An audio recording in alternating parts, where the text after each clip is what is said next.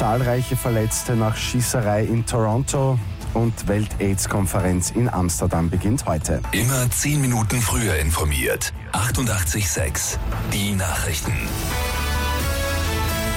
In der kanadischen Großstadt Toronto läuft gerade ein Großeinsatz von Polizei und Rettung. Auf einer belebten Straße im Stadtteil Greektown hat jemand um sich geschossen. Es soll mindestens zehn Verletzte geben, darunter ein Kind und mehrere Schwerverletzte. Die Menschen werden derzeit in Krankenhäuser gebracht.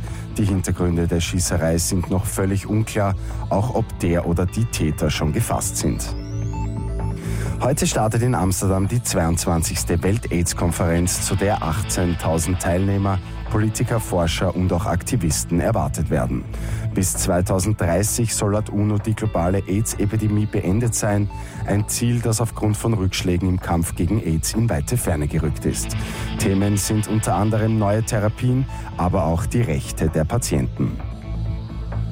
Der deutsche Fußballer Mesut Özil wird künftig nicht mehr für die deutsche Nationalmannschaft spielen.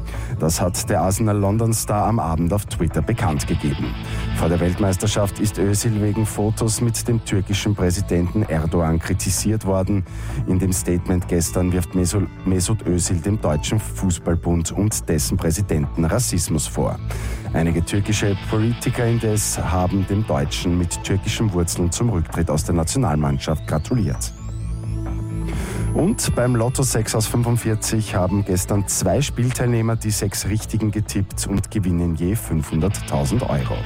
Das sind die Gewinnzahlen 2, 6, 13, 21, 28, 37, Zusatzzahl 42. Alle Angaben sind ohne Gewähr.